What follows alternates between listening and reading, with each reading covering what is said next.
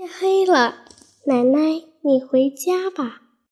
叮铃铃，下课了。我走出教室，和小文一起回家。我们边走边议论下周末一起去看电影的事。走到校门前，这时看见一个衣衫破烂的老奶奶，她衣服脏乎、黑乎乎的。原来的颜色早已看不清楚，衣服上还有一块大补丁。我从来没有见过这样的衣服。老奶奶身旁还有一只一条毛发毛色发灰的小狗，身上也脏兮兮的。老奶奶前面有个小铁罐，里面有几个一元和五角的硬币。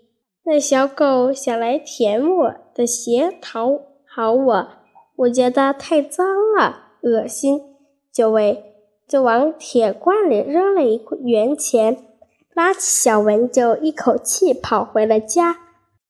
很快到了周末，我和小文如约去看电影了。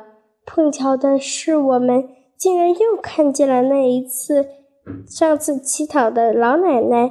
在垃圾桶里捡瓶子，我和小文十分好奇，就上前问老奶奶：“奶奶，你那么冷了，还捡瓶子，是要卖钱吗？”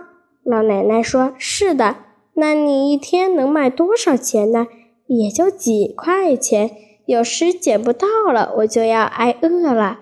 一向善于观察的小文看着老奶奶只装了五六个瓶子的大袋子，说。奶奶，天黑了，你回家吧。奶奶沉默了一会儿，告诉我她没有家，她被儿女抛弃了。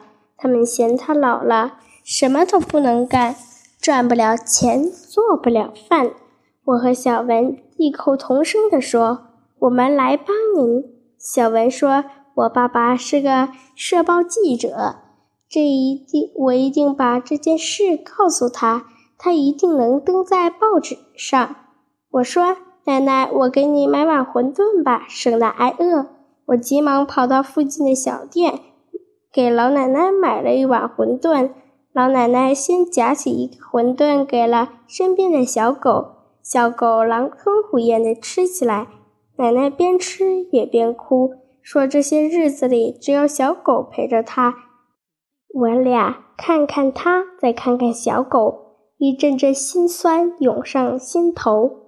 过了几天，报纸上出登出来这样一篇文章，标题是“八旬老人被儿女抛弃，流浪街头，孝心何在？”